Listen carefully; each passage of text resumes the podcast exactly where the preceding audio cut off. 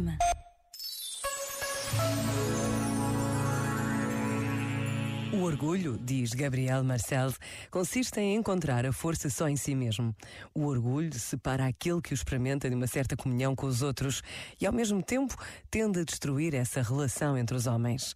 Atua como um princípio de destruição. O orgulhoso se desfaz em si mesmo, mas o homem só descobre verdadeiramente a sua força quando se torna disponível, quer para ajudar, quer para ser ajudado. É na humilde consciência da vulnerabilidade que reside a força humana. Este momento está disponível em podcast no site e na app da RGF.